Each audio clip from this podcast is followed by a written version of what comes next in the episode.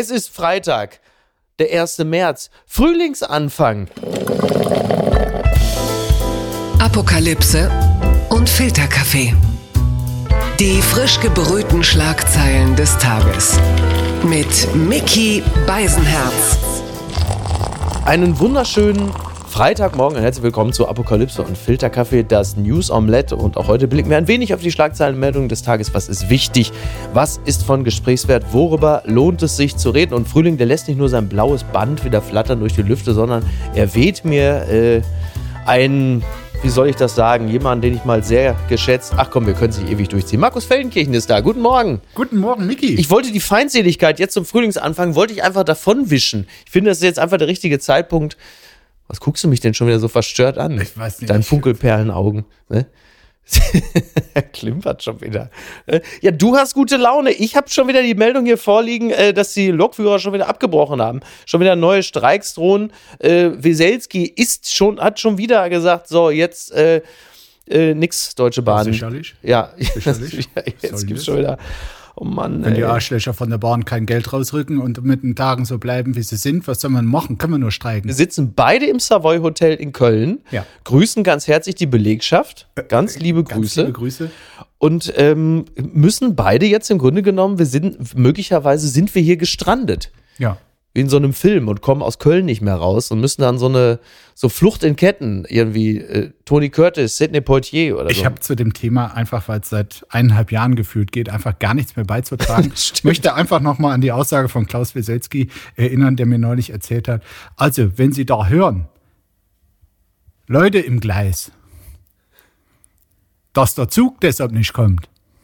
Da sind Leute im Geist, aber nicht da, wo der Zug fährt. Die sind ganz woanders im Gleis. Das sagen die einfach so. Ach so, es sind einfach generell Leute im Gleis. So. Es sind Also immer, irgendwo. sind immer Leute im Gleis, aber es hat nichts damit zu tun, warum ihr Zug nicht fährt. Ich schon wieder, ja, du hast ja die ganzen Interner. Du hattest Weselski ja im Das war Spitzengespräch. herrlich. Eine Stunde lang Weselski, volle Dröhnung. Äh, Das hat mir Spaß gemacht. Das glaube ich Also sofort. Sehr das, hat man, speziell. das hat man dir auch angesehen. Übrigens, äh, wir feiern ein kleines Jubiläum, denn heute vor 60 Jahren gab es die Erstausgabe des Kölner Express. Das ist ja, äh, das ist ja das Wahrzeichen von Köln, wie der Don, der Dröckelchen, der Höhner und der Christoph Kuckelkorn. sagen wir herzlichen Glückwunsch, Liver Express. und ich sage mal, auch wenn es eine Zeitungskrise gibt und eine Zeitungsstereo, aber wir in Köln sagen, es hätte noch immer gut gegangen. Aber das ist ja auch so toll. Also der Kölner Express, du bist ja Rheinländer. So, der, also Ja. ich verbinde mit dem Kölner Express, das ist ja für mich immer so ein bisschen, ähm, das ist jetzt sehr gemein vielleicht, aber es ist ja für Leute, denen die Bild insgesamt dann doch so ein bisschen intellektuell zu anspruchsvoll ist und die aber eine stärkere äh, lokale Prägung sich wünschen. Und der Kölner Express, ich erinnere mich, vor rund, äh, weiß ich nicht, fast 20 Jahren ist ja das Stadtarchiv eingekracht, äh, die, die U-Bahn da drunter und dann waren natürlich Menschen in den Trümmern verschüttet, sind auch welche gestorben. Riesendrama in Köln, eine Wunde. Und äh, zwei Wochen später, äh, da war halt klar, da sind Menschen gestorben, ja, in den Trümmern. Und zwei Wochen später gab es dann so ein, auf der Titelseite ein Foto von diesem Geröll und so einen roten Pfeil irgendwo in so einem Punkt irgendwo in dem Nichts, in dem Geröll. Da steht, siehst du so in Vergrößerung so eine Katze. Das Wunder von Köln. Kater Felix lebt. Und das war im Express. Das war natürlich im Kölner Express. Sehr gut. Genauso, äh, das, das habe ich hier auch schon mal erwähnt, das war mein absoluter Liebling, als Reich Ranitzky gestorben ist. Also die Titelseiten aller großen Zeitungen waren natürlich voll. Der größte deutsche Kritiker ist gestorben, ein großer Literat, Reich Ranitzky, der letzte Intellektuelle. Alle Titelseiten voll mit dem Tod von Reich Ranitzky.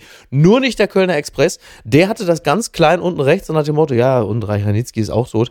Aber riesig drauf war, weil eine Taube auf das Denkmal von Willy Milovic geschissen hat, irgendwo in Köln. Und da stand, was macht ihr mit unserem Willy? Mein Gott, das ist, das Natürlich. so.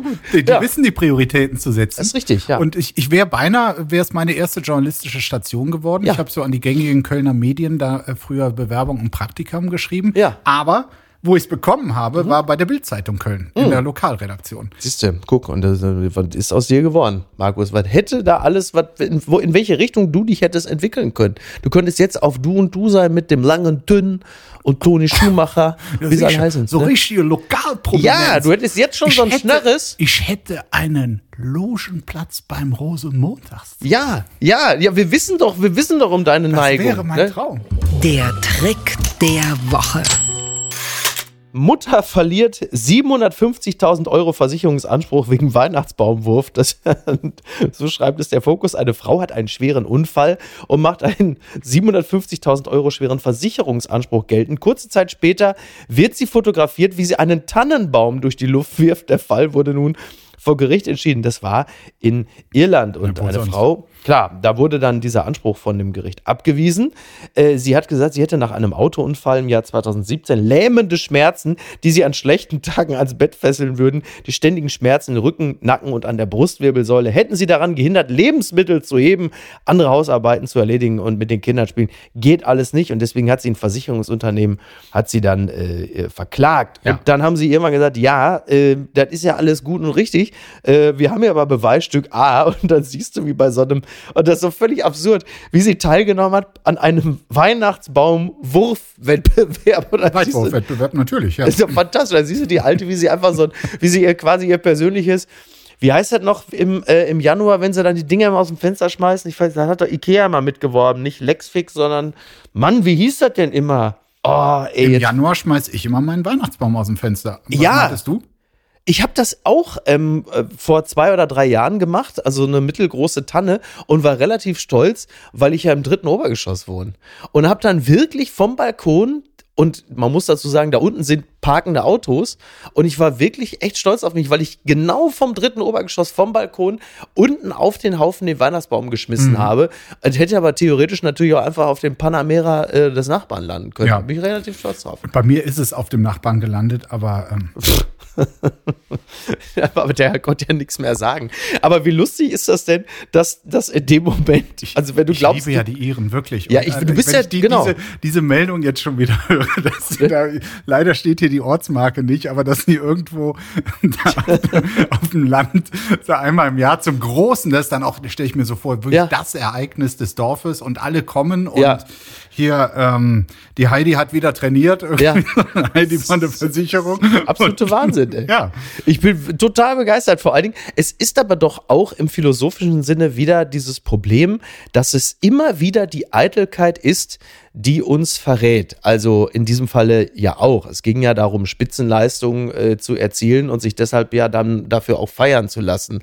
Ähm, sie hat also in dem Moment offensichtlich überhaupt nicht bedacht, dass das nochmal irgendwann zum Nachteil gereichen könnte. Genauso wie es ja so legendäre Geschichten gibt von Bankräubern oder Gangstern, die irgendwann nur aufgefallen sind, weil sie irgendein Instagram-Video von sich gemacht haben aus Mexiko und die Leute dann sagen konnten, ach guck mal, das ist doch dieser Wohnkomplex, Zugriff. Oder denk mal an ehemalige RAF-Terroristen.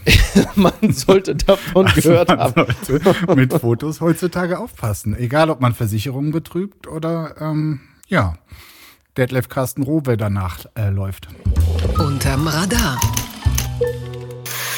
Das ist ein Termin, der ist morgen am Samstag, aber wir wollen es trotzdem schon mal erwähnt haben, denn der Papst empfängt Olaf Scholz morgen zu einer Audienz. Da weiß ich jetzt nicht, ob äh, das ein kurzfristig anberaumter Termin ist, weil Olaf Scholz sich jetzt als quasi der Friedenstaube äh, geriert, äh, dass äh, dann jetzt Franziskus gesagt hat, also den Mann, den muss ich jetzt zu mir holen. Also der kann mir da ja nun wirklich noch einiges vormachen in Sachen Friedensstiftung, aber Olaf Scholz ist beim Papst und was, äh, wozu führt das? Es würde perfekt passen, wenn das auch kurzfristig orchestriert wurde, weil ich glaube, wenn man genau auf diese Woche schaut, dann war das die Woche, in der Olaf Scholz quasi die Wende der Betrachtung äh, seiner eigenen Person einleiten wollte.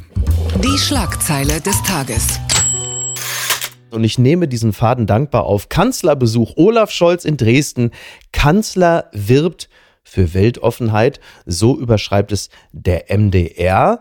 Und äh, Kerstin Münstermann von der Rheinischen Post, die hat geschrieben, Kanzlergespräch, Olaf Scholz bleibt sich selbst treu. Denn Scholz war, wie gesagt, in Dresden, hat dort ein anderthalbstündiges Kanzlergespräch geführt und er wollte dabei die äh, Erwartungen an die Politik äh, in Erfahrung bringen und sich selbst auch ein wenig vermarkten. Und sie stellt die Frage, ist es gelungen?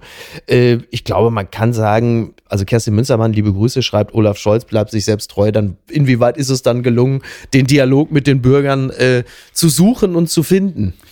Ähm, ja, also erstmal mutig, dass er überhaupt dorthin geht, äh, sich stellt, weil Ja. ihm dort nicht nur Liebe äh, entgegenschlägt. Allerdings äh, gäbe es sicherlich auch Politiker, ähm, sagen wir mal, wenn man jetzt von den Grünen wäre, dann hätte man es dort noch schwieriger. Insofern Wäre ein kurzer Arbeitstag geworden. Wahrscheinlich, genau, hätte gar nicht stattgefunden, ist klar. Äh, so, aber dieses Format irgendwie, der Kanzler stellt sich oder wie das heißt, das macht er, macht er ja wirklich, will er in jedem Bundesland machen Ja. und da konnte er Sachsen jetzt nicht äh, links liegen lassen. Ja. Aber es ist, glaube ich, in der Olaf Scholz-Betrachtung eine historische Woche. Äh, sie begann am Montagabend, als Emmanuel Macron, die Staats- und Regierungschef äh, des Westens, äh, nach Paris zur Ukraine-Unterstützerkonferenz Ja. eingeladen hat. Und da hat Macron wirklich intern, aber später auch äh, vor der Presse den wahnsinnigen Satz gesagt, dass also Bodentruppen von Frankreich, von der EU, vom Westen in der Ukraine, dass das, also das sollte man jetzt nicht ausschließen, Genau, zumindest, auch wenn es zurzeit keine Mehrheit dafür Ja. Olaf Scholz hat das quasi genommen und ähm, will sich jetzt als wirklich entschiedener Friedenskanzler inszenieren. Mhm. Am selben Tag hat er auch noch mal sein entschiedenes Nein gegen Taurus. Das war äh, ja Soldaten morgens. gesagt. Also montags, montags morgens war Scholz von den DPA-Leuten und hat da gesagt, Taurus, endgültige Absage, dabei bleibt es. Und abends kam dann Macron und sagte, äh, Genau, und Bodentruppen dann hat er gesagt, weil das. Taurus würde nur funktionieren, wenn da irgendwie deutsche Soldaten Mhm. auch vermutlich auf ukrainischem Boden mit im Spiel wären. So, und dann, ähm, ich meine, er ist ja sonst nicht so zackig bei der Sache, aber äh, er hat da ein Videoformat, viele kennen es gar nicht, aber es heißt Kanzler Kompakt. Kennst du was Das nur von Habeck? Ja. erscheint sonst immer am Wochenende. Genau. Hat bei weitem nicht die Reichweite wie äh, das, was Habeck macht. In dieser Woche hat Scholz sein Wochenend-Videoformat Kanzlerkompakt auf den Mittwoch vorgezogen Mhm. und äh, dort eine klare Botschaft an die Nation gerichtet. Keine deutsche Kriegsbeteiligung. Ich zitiere dann nochmal, um es klipp und klar zu sagen. Als deutscher Bundeskanzler werde ich keine Soldaten unserer Bundeswehr in die Ukraine entsenden. Das gilt. Darauf können sich unsere Soldatinnen und Soldaten verlassen. Und darauf können sie sich verlassen. So. Ohne jede Not. Es gibt keine Ja. realistische Szenario, dass jetzt ähm, die Bundeswehr kurz davor stünde, Ja. von der NATO äh, in die Ukraine geschickt werden. Aber er macht da etwas quasi ein, eine Mhm. Bedrohungssituation, die es in dem Umfang nicht gibt.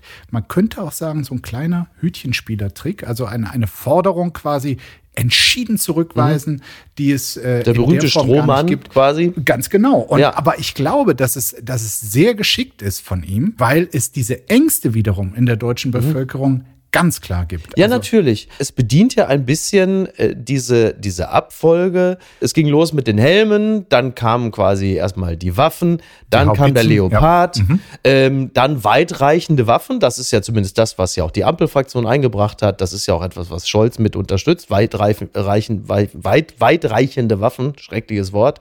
Ähm, warum sagt er nicht einfach Taurus? Kann man noch besser aussprechen. Aber das will er ja nicht sagen. Er sagt lieber weitreichende Waffen. Fragezeichen, Bodentruppen. So, in dieser Logik, da ist klar. Also das, und das bedient er jetzt natürlich. Genau, er tut so, als, als äh, würden alle anderen Verrückten irgendwie jetzt schon über Bodentruppen. Dabei ist es, äh, glaube ich, nur der litauische Verteidigungsminister und eben Macron, der es allerdings angeblich nur taktisch gemeint haben soll, so in dem Sinne von wegen, man, man darf Putin nie ähm, quasi in Gewissheit lassen, auch der muss verunsichert Wobei sein. das doch als Strategie, was Putin angeht, meines Erachtens ja tatsächlich sogar aus, also ich meine, auch Macron sagt das natürlich völlig ohne Not und Macron hat ja ähnliche Probleme in seinem Land wie Scholz in, in seinem auch. Also auch in Frankreich klatschen die Leute ja nicht in die Hände, wenn er sagt, äh, wir schicken Bodentruppen in die Ukraine, da sagen die ja auch nicht, ja super Idee. Ähm, aber wenn es darum geht, auch mal ein bisschen in Corona hat man immer gesagt, vor die Welle zu kommen. Also, dass man auch die Eskalationsdominanz selber übernimmt als, als NATO-Staat, als, als westliches Bündnis und sagt, pass mal auf, mein Freund, warum sind wir eigentlich immer so reaktiv und duckmäuserisch, wenn es um Putin geht? Warum sind wir nicht diejenigen, die sagen, jetzt pass mal auf, du Penner? Hast du letzte Woche mit Macron telefoniert? Ja, könnte man meinen, ne? Ja, ja, aber, aber ich meine, ne, also, ob man jetzt, quasi also ich, der strategische Hintergrund zu seinen Aussagen. Ja, irgendwie ja, ne? Also ich meine, ob man jetzt von Bodentruppen sprechen muss, ich weiß es nicht. Aber da, da tun sich ja zwei völlig unterschiedliche Denkschulen auf. Also Macron geht völlig ohne Not in Richtung Bodentruppen und Scholz geht meines Erachtens völlig ohne Not in Richtung ganz klarer Absage an den Taurus. Es sei denn, man lässt als Not auch gelten einfach sehr, sehr schlechte Persönlichkeits- und Umfragewerte für die SPD. Wäre natürlich, Ja, ja. Wäre natürlich äh, böse, aber ich habe ihn wirklich in dieser Woche erlebt, so dieses Mhm. die Chance nutzen und sich dann in eine Rolle, auch wenn es völlig übertrieben ist, hinstellen, von der er weiß, das gefällt mir, das gefällt vielen Leuten, also richtig im Stile eines Instinktpolitikers. Ja. Ich hatte diese Woche fast sowas äh, wie Gerhard Schröder-Vibes, Ja. äh, der ähm, 2003 in Goslar sich hingestellt hatte und ganz klar in Richtung George W. gesagt hat, also kannst du mal, ne- kannst du mal, kannst du mal abschminken, dass wir da zustimmen im UN-Sicherheitsrat. Ne? Dein Irakkrieg kannst du abschminken. Kannst du abschminken. Übrigens da noch kleine historische Fußnote. Es wird bis heute dem Marktplatz in Goslar Unrecht getan, dass quasi Schröder auf diesem Provinzmarktplatz Weltpolitik gemacht hätte. Ich war damals tatsächlich dabei. Das war meine ersten, äh, eine meiner ersten äh, Reportertouren und das war im Odeon Theater zu Goslar. da hat er das gesagt. Nicht auf dem Marktplatz. Ja, siehst du, da muss man auch mal anfügen. Übrigens hat Olaf Scholz bei diesem äh, Dialog da in Leipzig auch gesagt, weil er hat ein selbst gebasteltes Steuerrad und einen Aufkleber mit der Aufschrift Diplomaten statt Granaten bekommen. Und dann wiederholte Olaf Scholz äh, berühmt schlumpfig grinsend, sagte er, ja, äh, so, äh, so kann man das auch sagen, Diplomaten statt Granaten, das können wir alle mal Richtung Moskau rufen. Also das hat er selber wiederholt, als sei es seine eigene Losung. Und, da haben die muss man sagen, da kann ich aber auch... Na, er hat's, Aus Dresden, das wäre Ja, ja, ein besonderes Zeichen. ja, aber da, also Entschuldigung, aber wenn der Kanzler das jetzt selber wiederholt, Diplomaten statt Granaten, das können wir alle mal Richtung Moskau rufen, da kann ich auch gleich Sarah Wagenknecht zum Kanzler machen. Also da bist du ja inhaltlich ja nun wirklich nicht mehr allzu weit entfernt. Und deswegen sind ja so Leute wie Ralf Stegner zum Beispiel, die jetzt dann auch so sein Wingman sind und sagen, hier, mein Kanzler Olaf, genau so wird's gemacht. Die sind alle begeistert von ihm. Ja. Mhm. Endlich mal. Sie haben wirklich gefremdelt, aber äh, nicht nur Stegner, die sind, ja, sind ja. jetzt alle richtig zufrieden. Und ich weiß nicht, ob du das mitbekommen hast, den vergifteten Ermutigungspost von Björn Höcke. Ach du Scheiße, nee, das habe ich nicht mitbekommen. Hier. Sehr geehrter Herr Bundeskanzler Olaf Scholz, unsere politischen Schnittmengen sind übersichtlich und Ihre offenkundige Unehrlichkeit irritiert mich. Trotzdem erkenne ich an, dass Sie dem Druck der schlimmsten Kriegstreiber bisher widerstanden haben. Ich möchte Sie inständig bitten, weiter standzuhalten. Und dann geht's noch so ein bisschen weiter, Ja. so von wegen, er schreibt nicht für, für sich, er sei mit sich im Reimen, er habe sein Leben gelebt, es gehe um die Kinder Europas, also das Pathos wald auf Ja. und dann hochachtungsvoll, ihr Björn Höcke, Erfurt. Dann kommen wir jetzt mal zu äh, Höckes ähm, direkten Vorgesetzten. Werbung. Mein heutiger Werbepartner ist der neue Podcast Milli Vanilli, ein Popskandal von Wondery. Ich kann mich noch sehr gut erinnern, es war Anfang der 90er, als äh, die Nation ihre Unschuld verlor, die Musikbranche verlor ihre Unschuld, die Nation war in Schockstarre.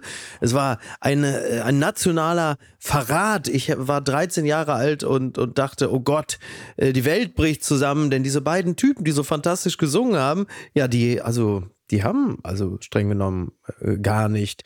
Und die neue sechsteilige Podcast-Serie Milli Vanilli, ein Popskandal, gehostet von Aminata Belli, der erzählt von einem der größten Skandale der Musikgeschichte, denn als 1990 herauskommt, dass Rob und Fab, die beiden Gesichter der Band Milli Vanilli, keinen ihrer Songs selbst gesungen haben, da sorgt das für eine riesige Aufregung in der Öffentlichkeit.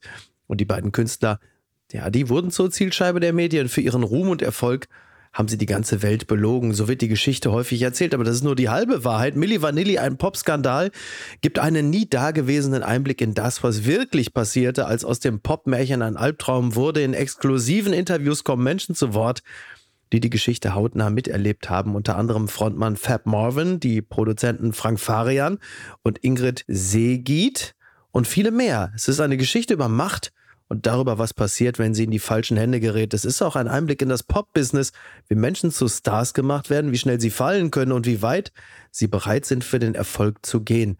Milli Vanilli, ein Popskandal, gibt es überall da, wo es Podcasts gibt. Alle Infos findest du wie immer auch in den Show Notes. Und jetzt weiterhin viel Spaß mit der heutigen Folge, die ich übrigens ausschließlich selbst gesprochen habe.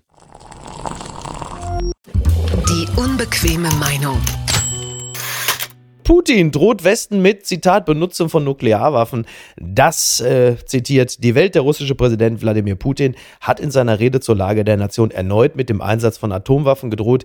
Der Westen wisse nicht mehr, was ein Krieg bedeutet. Ja, wir haben ja schon über Scholz gesprochen, über die äh, Signale, die er aussendet, über die Signale, die Macron aussendet, über die Signale, die die europäischen äh, Chefs also die, die in dem Falle gemixten Signale aussenden. Die Uneinigkeit, es ampelt in der EU äh, irgendwo zwischen Meloni, äh, Scholz und Macron und dann hast du Putin, der wie üblich äh, diese Unsicherheiten nutzt und dann genau diejenigen, beziehungsweise ähm, die äh, Bevölkerungsteile der einzelnen Staaten daran erinnert, ich habe übrigens die Atombombe, ihr seid alle gerade ein bisschen verwirrt, ihr seid alle in Sorge, ihr seid alle verängstigt, das passt doch wunderbar. Übrigens, es passt auch bestens zu der neuen Scholz-Strategie. Ich, ich muss ja sagen, also zwei Jahre Krieg, die wir äh, glücklicherweise ja nur von der Seitenlinie aus verfolgen, haben mich natürlich in gewisser Weise schon abgestumpft. Wenn ich eine Meldung lese, Putin droht mit Atomwaffen, das ist so, als würde man sagen, äh, Uli Hoeneß sagt irgendwie, wir wollen äh, Meister. Also es ist mir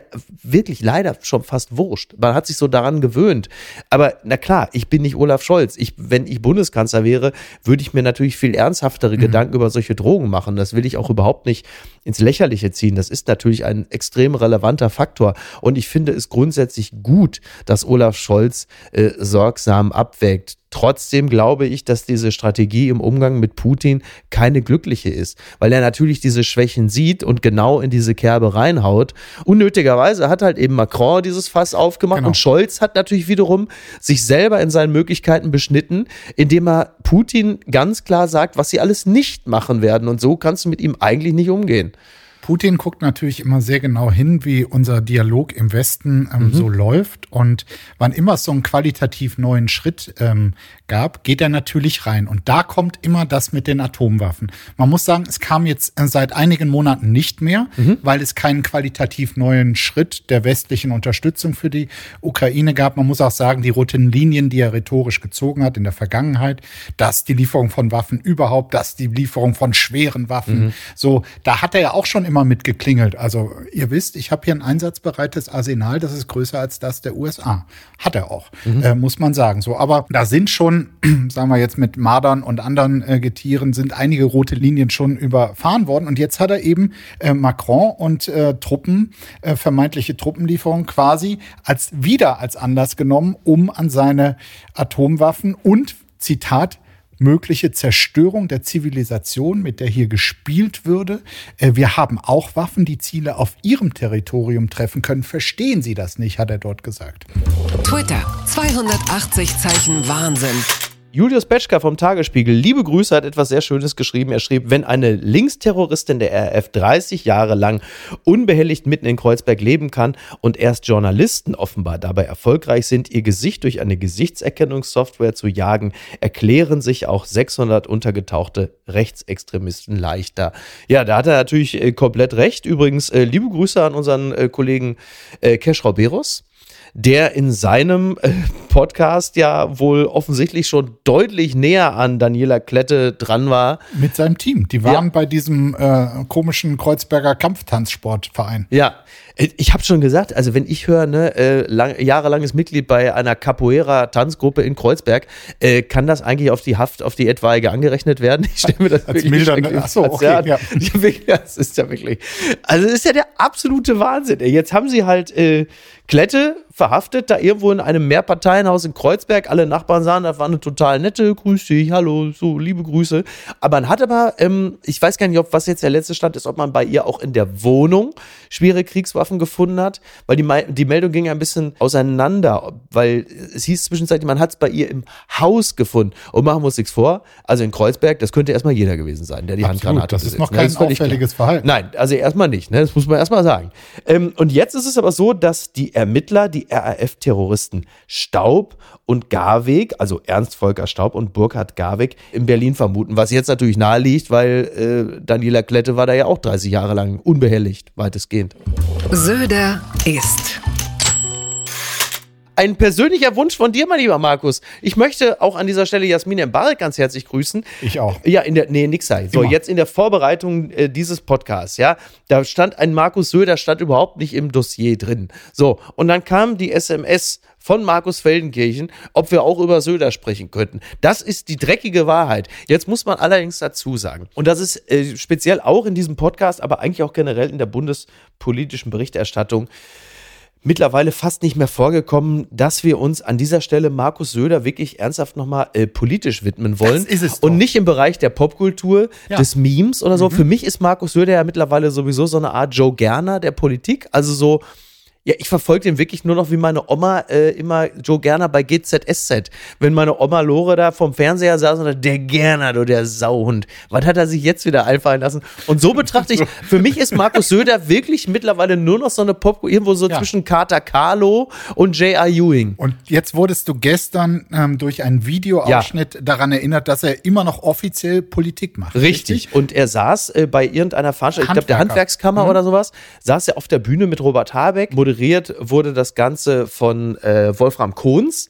Und ähm, da ging es um Atomkraft. Und schauen Sie, äh, die Grünen haben die Atomkraftwerke abgeschaltet und lassen die Braunkohle, ja, bitteschön, wenn Sie das wollen. So, also hat so völlig nach dem Motto, die Grünen haben den Verstand verloren und Braunkohle und äh, Atomkraft abschalten in der Situation. Und wie blöd kann man eigentlich sein? Und hatte erst einmal, ähm, also er lag quasi, die, die, in der Politik bedient man ja gerne den Fußballsprech, er lag damit erstmal 1-0 vorne und meinte, er könnte das Ding über die Zeit retten. Aber dann, dann wurde es richtig bitter für ihn. Ja. Selbst der äh, äh, Kollege Jan Fleischhauer, der jetzt gar nicht, sagen wir, als oberster Fan von.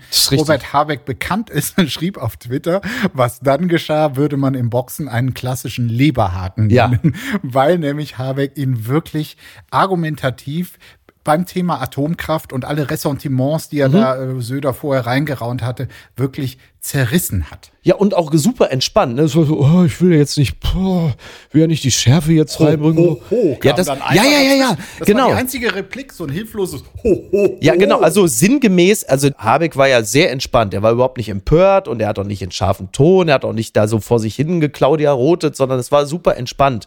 Aber er sagte ja so, boah, so nach dem Motto irgendwie erstmal, dass Söder äh, nach äh, Fukushima so ziemlich der allererste war, der sagte, wir müssen auch sofort raus aus der Kernkraft. Waren Sie Ähm, dabei? äh, Im, ja. Bayern-Kabinett? Stimmt, stimmt. Bei uns im Kabinett waren Sie dabei. Genau, stimmt, so waren sie dabei. Nee, aber dann sagte er ja, ich stehe ja, äh, Peter Harry Carstensen war es damals, ne, Genau, CDU-Ministerpräsident. der hat das berichtet und das Genau. sei glaubwürdig. Genau, Punkt eins. Also Söder war natürlich der allererste, der eigentlich drauf und dran war, sich an ISA 1 und 2 zu ketten, wenn dann nicht sofort abgeschaltet wird. Klassischer Söder. Punkt zwei, äh, wenn es darum geht, auf jeden Fall die Atomkraft weiter laufen zu lassen, ist Bayern natürlich der, der und Söder der allererste, der sagt, aber Atommüll auf keinen Fall hier bei uns.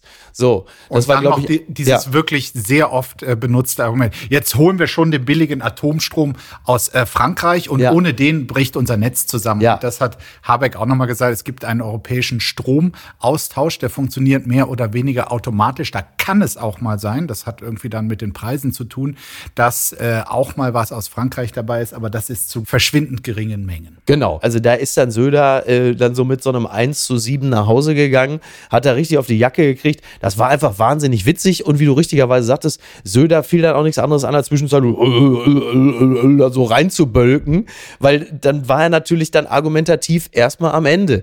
Und das war schon sehr witzig anzusehen. Und Söder hatte ihm äh, natürlich vorher so 20 Bälle in den Strafraum gelegt zum Verwandeln und die hat er dann auch alle genutzt. Das war schon sehr witzig. Ich meine, na klar, ne, also natürlich ist es in der Situation aus einer grünen CO2 vermeidenden Perspektive immer unglaublich dämlich, Braunkohlekraftwerke laufen zu lassen. Das werden sie auch niemals aufgelöst kriegen. Aber die Argumente, die Söder da ins Feld geführt hat, waren halt so dünn und so dämlich, dass äh, Habeck ihm da halt einfach auf offener Bühne die Hose runtergerissen hat. Und das war schon einfach sehr, sehr witzig anzusehen. Das hat schon sehr, sehr, sehr amüsiert. Das Kleingedruckte. Mitch McConnell kündigt seinen Abschied an. Das äh, berichtet die SZ. Der Republikaner hat seine Partei so lange im Senat angeführt wie niemand vor ihm. Im November gibt der 82-Jährige sein Amt ab, an den Rand gedrängt vom Trump-Lager. Dein Kollege René Pfister hat im Spiegel auch nochmal über Mitch McConnell äh, sehr interessant geschrieben. Hat so sinngemäß gesagt, naja, so ein bisschen scheinheilig war Mitch McConnell natürlich auch immer, weil er so eine sehr ambivalente Figur war. Er ist einerseits, äh, man könnte wohlwollend sagen, einer der letzten aufrechten Republikaner, denen es manchmal noch um die Sache geht, Stichwort Ukraine-Hilfen, pipapo. Andererseits ist er natürlich derjenige, der 2016, 2020 Donald Trump massiv unterstützt hat. Und das macht ihn natürlich zu einer Figur, die äh, mit sehr gemischten Gefühlen zu betrachten ist. Was mich, lieber Markus, natürlich am allermeisten überrascht ist, äh, Mitch McConnell ist ja erst 82. Ja, Man will ja schon aufhören, er ist ja im Grunde noch so eine Art, also ist ja fast noch ein Kind. Da fangen andere erst an. Ja, äh, zumindest eben. in Amerika. Ja. Also ja, genau. Ne? Ja, Müssen wir den Leuten eigentlich noch erklären, wer Mitch McConnell überhaupt ist? Ich Es meine, wir haben ein wirklich ein- hochgebildetes Publikum, aber er ist ein sehr speziell aussehender Mann. er ist der Fraktionsführer der so, Republikaner im sagen. Senat. Das Okay, wollte ich sagen. Ja, das auch, genau. Richtig. Nein, nein, er ist, er ist seit Ewigkeiten ähm, Senator. Äh, für Kentucky hat er auch einen wirklich wahnsinnigen Sound immer drauf. Das ist Howie Carpen, weißt du, das war eine perfekte Howie Carpen. Und Carpenter kommt auch aus Kentucky ursprünglich. Die beiden, beiden berühmtesten. Söhne Kentuckys. Schwäbisch, Markus, fantastisch.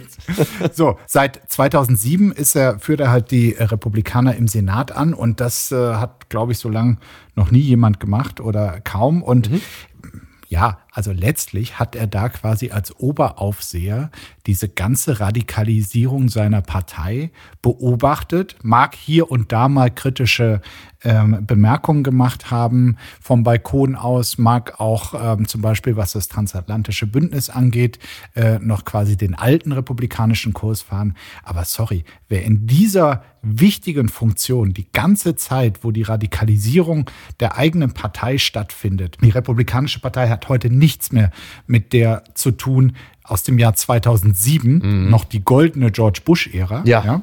ähm, quasi. Und das ist mit sein Erbe. Da kann man jetzt in Nachrufen äh, noch so oft sagen, also äh, in Ja. manchen Positionen ist er vernünftiger. Ja, und ähm, eben dieser Mitch McConnell äh, hört jetzt auf, unter anderem deshalb, weil die äh, Schwester seiner Frau gerade eben verstorben ist. Stimmt. Und ihn auch ein bisschen an die eigene Endlichkeit erinnert hat. Also er scheidet aus Altersgründen aus, weil er halt merkt, dass, ähm, ja, dass er auch bald vielleicht körperlich nicht mehr in der Lage ist. Ne? Er hat ja ein paar Momente gehabt, wo er vor laufender Kamera eingefroren ist und äh, ist gesundheitlich Moment, ja. Aber er ist letzten Endes, kann man sagen, gesundheitlich ziemlich auf demselben Level wie Joe Biden. Und da haben dann wiederum Ärzte, das scheint ja jetzt auch der aktuelle Trend zu sein, dass Ärzte immer irgendwie äh, die körperliche und geistige Verfassung der äh, Präsidenten oder Präsidentschaftskandidaten nochmal öffentlich checken.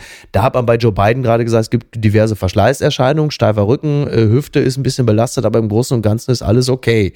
So, tja, da sind wir jetzt. Bei Mitch McConnell gab es äh, eindeutig ähm, in irgendwelchen Gehirnwindungen äh, Verstopfung. Das war ein wirklich ein gruseliger Moment, äh, wo er Ja. dort stand, eine Erklärung abgab und äh, nicht mehr weitersprechen konnte. Und sowas gab es bei Joe Biden nicht. Ich weiß aber auch, sollte in den nächsten Monaten ein solcher Moment bei Joe Biden ähm, auftreten, das ist dann hoffentlich nicht tödlich für ihn, aber tödlich für seine Kampagne. Das gibt's doch gar nicht. Abnehmspritzengeständnis. Oprah Winfrey lässt Weight Watchers Aktie einkrachen. Das berichtet der Stern. Jahrzehntelang war Oprah Winfrey das Gesicht von Weight Watchers und saß auch im Aufsichtsrat. Dann entdeckte sie die Abnehmspritze für den Konzern. Hat das nun schmerzhafte Folgen? Ja, ähm, das ist schon spannend. Also Oprah Winfrey saß seit 2015 im Aufsichtsrat von Weight Watchers. Und zu dem Zeitpunkt davor, da war Weight Watchers eigentlich gesellschaftlich tot. Da war irgendwie niemand mehr so wirklich dran interessiert. Aber dann war Oprah das Gesicht äh, von Weight Watchers und halt eben im Aufsichtsrat. Und dann hat diese Marke extrem angezogen. Und jetzt vor kurzem hat Oprah ein äh, Interview gegeben und hat halt eben über Ozempic geschwärmt, also die mittlerweile ja legendäre Abnehmspritze und äh, hat gesagt, es fühlt sich an wie ein Geschenk. Äh, Übergewicht ist eine Krankheit, es geht nicht um Willenskraft. Das so gab es sich über und damit ist Das natürlich ist wirklich das Geschäftsmodell von äh, Weight Watchers äh, Exakt. ziemlich in den Hintern äh, gekickt. Ja. Total, total. Und äh, das ist natürlich das Letzte, was denen hätte passieren dürfen, dass halt äh, nicht nur, das, also sie jetzt auch das Aufsichtsratmitglied, sie müssen jetzt künftig auf sie verzichten, weil sie rausgeht, sondern halt eben auch das berühmteste Gesicht verlieren. Also sie verlieren in jeder, in jedweder Hinsicht verliert Weight Watchers das Gesicht, weil eben diese Abnehmspritze da ist. Und ähm, das ist schon ein interessanter Shift generell, was das Thema Abnehmen angeht. Und ich mutmaße mal, dass es auch möglicherweise in Zukunft ein paar führende Gesichter der Body Positivity Bewegung verlieren wird, die bislang ähm, sich selbst oder ihrem Publikum, äh, wenn ich sage, Glauben gemacht haben, dann, dann wirkt es immer, hat es immer so einen sektenhaften Charakter, meine ich gar nicht. Das war ja sicherlich aus einiger Überzeugung auch verkörpert. Aber du wirst ein paar haben, die werden diese Abnehmspritze benutzen und plötzlich merken, huch, ich bin ja jetzt bald schlank. Mhm. Ja, Body Positivity ist eine wunderbare Sache, aber äh, guck mal hier, ich habe jetzt plötzlich Größe 38. Also auch dafür wird es nochmal ganz interessant werden. Das stimmt. Ähm, bin ich auch gespannt, wie diese Diskussion weitergeht. Aber ich meine, das, was war, das ist ja nicht falsch, dass wenn du sagen wolltest, ich will weniger wiegen, mhm. aus gesundheitlichen ja. oder ästhetischen Gründen oder einfach nur, Absolut. Äh, weil du dich gut fühlst, dass das mit einer gewissen Disziplin sowohl körperliche Betätigung als auch beim Essen zusammenhängen könnte. Mhm. Das ist so. Und dass ja. diese Spritze das jetzt quasi wegwischt, ich wäre da noch mal ein bisschen vorsichtig, weil noch nicht alles, glaube mhm. ich, erforscht ist, welche Rückwirkung das dann auch auf ansonsten gesunde oh ja. Menschen hat. Ja. Ähm, so, also ich will dieser Spritze jetzt echt nicht ähm, hier das Wort reden und bin da sehr äh, skeptisch. Nö, aber so ein massiver Eingriff in den äh, Metabolismus, das ist ja wie bei allen Dingen, das bleibt ja oft nicht folgenlos. In diesem Falle ist es ja zunächst einmal, äh, es ist ja so ein bisschen wie bei, bei Viagra war es doch auch so, ne? Das war doch eigentlich ursprünglich für was anderes gedacht und plötzlich hat man diese für Männer sehr positive Nebenwirkung festgestellt, die aber halt eben auch natürlich dazu führen kann, dass du, glaube ich, Bluthochdruck bekommst oder einen Herzinfarkt. Also auch da äh, ist der Preis für, für manche zumindest noch nicht mal zu hoch, muss ja. man sagen. Aber ja. gut, äh, Weight Watchers, äh, jetzt nach dieser Ankündigung, der Aktienkurs mal um 27 Prozent äh, nach unten. Ja. Äh, der hat schon mal abgenommen. Ja, und, äh, das ist auch mein, schön. Das ist für, für, gerade für den amerikanischen Markt ist das so, wie wenn hier Thomas Gottschalk sagen würde, äh, Freunde, Hörgeräte sind Mopeds. Ich ja. nehme jetzt die neue Hörzupille. Also richtig. Oder so, ne? Ja, ja. Die, oh Gott, oh Gott, oh Gott. Woanders ist es auch beschissen. Herne Mann mit abgetrenntem Penis gefunden. Nee. Jetzt mach, was jetzt denn? Was denn? Du hab, wisst doch wohl, was soll das denn? Einmal vereinbart, dass das mit Nix. diesem Penis. Nee. Ja, aber es ist nee. doch keine, es ist doch keine Studie. Markus, du, bitte bleib hier. Jetzt, jetzt wird es aber unsachlich hier. Du wisst doch, wo man. Über den Whirlpool. Nee. Es ist jetzt eine, es ist, es ist ja keine Studie in dem Sinne. Ich muss es, los. Ja, also streng genommen, in, nein, Moment mal. Erstmal muss man der Korrektheit haben, das meldet natürlich die Bild. Und ich fühle mich hier an dieser Stelle völlig äh, zu Unrecht äh, verunglimpft, denn es ist ja nicht nur so, äh, es kommt ja hier gar kein Penis vor der ist ja gar nicht vorhanden, der ist ja so überhaupt nicht da. Also es gab selten eine Meldung mit weniger Penis als in diesem Falle. Und da werde ich jetzt auch noch hier, da werde ich auch noch angepumpt, da bin ich dann ah, plötzlich okay. gleich wieder hier Porno bei sie und, und Ficky Ficky Michael. Ja, sondern jetzt es gibt nötigst ja, du mich, äh, ja. hier diese Meldung anzusehen, ja. dann sehe ich schon auch direkt, auch an der Bebilderung sieht man schon, äh, wie dieser Artikel bebildert ist, nicht etwa mit einem Körperteil, sondern einfach Herne von oben. Das ist so witzig, ne? so, so das ist, ist so Artikel. witzig. Man, man sieht von oben einfach so nur so ein Luftbild, eine Siedlung aus Herne. Und ich weiß auch nicht, was uns die Bild jetzt sagen will. Sollen wir jetzt da den Penis ausmachen, da von oben oder was? Du siehst ein Luftbild Nein. von Herne genau. und wahrscheinlich ähnlich wie bei Carter Felix im Kölner Express müssen wir dann gucken, wo liegt jetzt denn da irgendwo in diesem Neubaugebiet oder so? Wobei Neubaugebiet in Herne ist ja nicht zutreffend. Wo liegt da jetzt der Penis rum? Ne? Das erzählt so. schon die Geschichte. Naja, in Herne ist ein Mann mit abgetrenntem Penis gefunden worden, das an Polizei und Staatsanwaltschaft mitgeteilt. Möglicherweise rettete der Hund seinem Herrchen das Leben. Denn Nachbarn riefen die Polizei, weil das Tier ununterbrochen gebellt hatte. Äh, die Rettungskräfte hörten schmerzhafte Stöhnen, brachen daraufhin die Tür auf und fanden den 66-Jährigen in Lebensgefahr schwebend, kam er ins Krankenhaus. So, also der Mann ist im künstlichen Koma derzeit. Ähm, man weiß aber jetzt eben nichts über die Hintergründe und also. Das sind ähm, auch sehr verwirrende Sätze in diesem Text hier. Ja. Hier steht zum einen, ja. möglicherweise rettete der Hund seinem Herrchen das Leben. Ja. Die andere Hypothese ist aber, dass der Hund den Penis abgebissen und gefressen hat, was erklären würde, warum der Penis weg ist. Das, und äh, ja. äh, genau, äh, also sowohl am Mann als auch in echt. Also Herne, ne? Halt, so. was soll man dazu sagen? Du kennst ihn in der Region ja äh, besser. Ich aus. habe für Radio Herne 98 äh, gearbeitet, ja. habe das sehr gerne getan, möchte meinen alten Arbeitskollegen Olli Grabowski an dieser Stelle ganz herzlich grüßen. Übrigens habe ich festgestellt, gemeinsam mit Robin Alexander, dass sowohl Robin Alexander, der aus Wanne Eickel kommt, nach allem, was ich weiß, mit diesem Fall aber nicht in Verbindung zu bringen ist. Nein, äh, der, ähm, das Opfer ist 66 Jahre alt. Ja, aber er könnte ja Täter sein. Theoretisch. Kann ja sein, dass, also Ach es so. ist jetzt nicht, aber Robin, äh, Robin Alexander ist zurzeit nicht in der Heimat. Robin Alexander hat genauso wie ich begonnen mit einem Praktikum bei Herne 98. Siehst du? So unterschiedlich können sich Karrieren entwickeln. Du hast völlig recht. Das weiß ich, was du sagen wolltest. Also, wir haben ja bald Ostern. Wenn einer also die Eier, also komm, wir machen jetzt einfach Und was schreibt eigentlich die Bild? Post von Wagner. Betrifft RAF-Rentnerin. Was für ein falscher Begriff. Die RAF hat nie gearbeitet. Sie beziehen keine Rente. Wenn Sie nicht verhungern, verwahrlosen wollen, führen Sie ein Doppelleben wie die gefasste Daniela Klette. Daniela Klette ist eine 65-jährige nette Nachbarin, die mit einer Granate in der Tasche auf die Straße geht.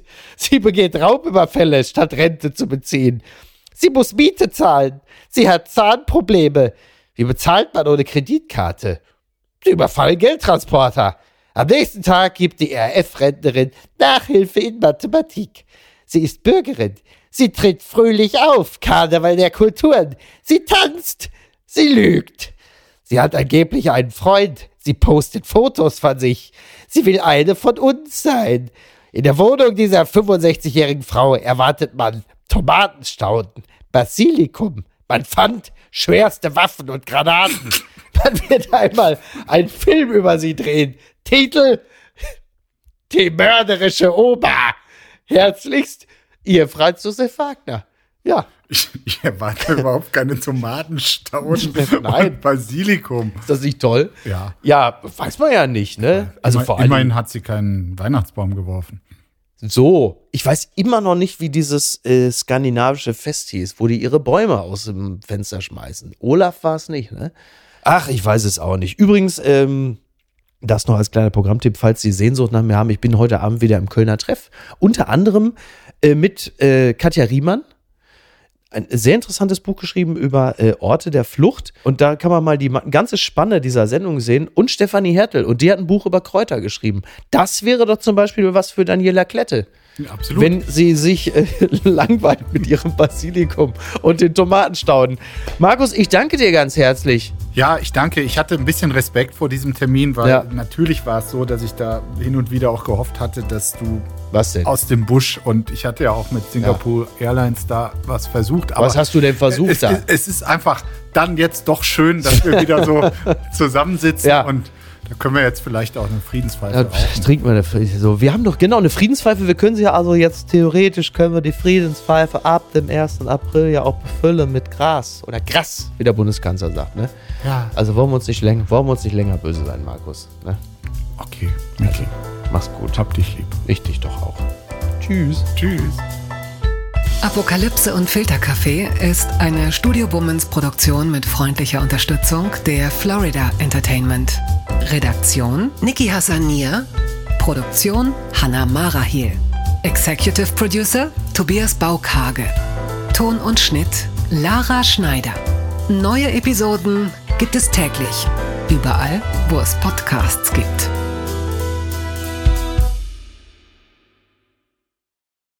Ich dachte ja, wir machen einen Podcast zusammen, Joko, und dann ähm, hängen wir einfach ab, einmal die Woche, unterhalten uns ein bisschen lustige Alltagsbeobachtung, manchmal politisches Ja. Take, dies, das, Feierabend. Was stattdessen passiert, ich muss Sport machen. Schöne Naja. Scheiße. Auf eine gewisse Art und Weise ist es aber auch abhängend. Ne?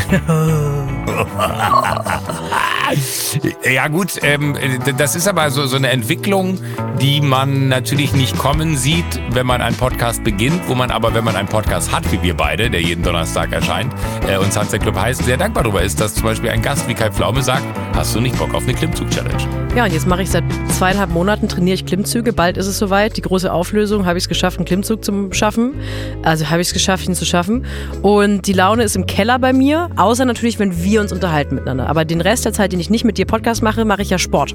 Ja, äh, schaltet doch einfach ein und hört rein. Wir würden uns sehr freuen. Und wenn es euch nicht gefällt, sagt es bitte keinem.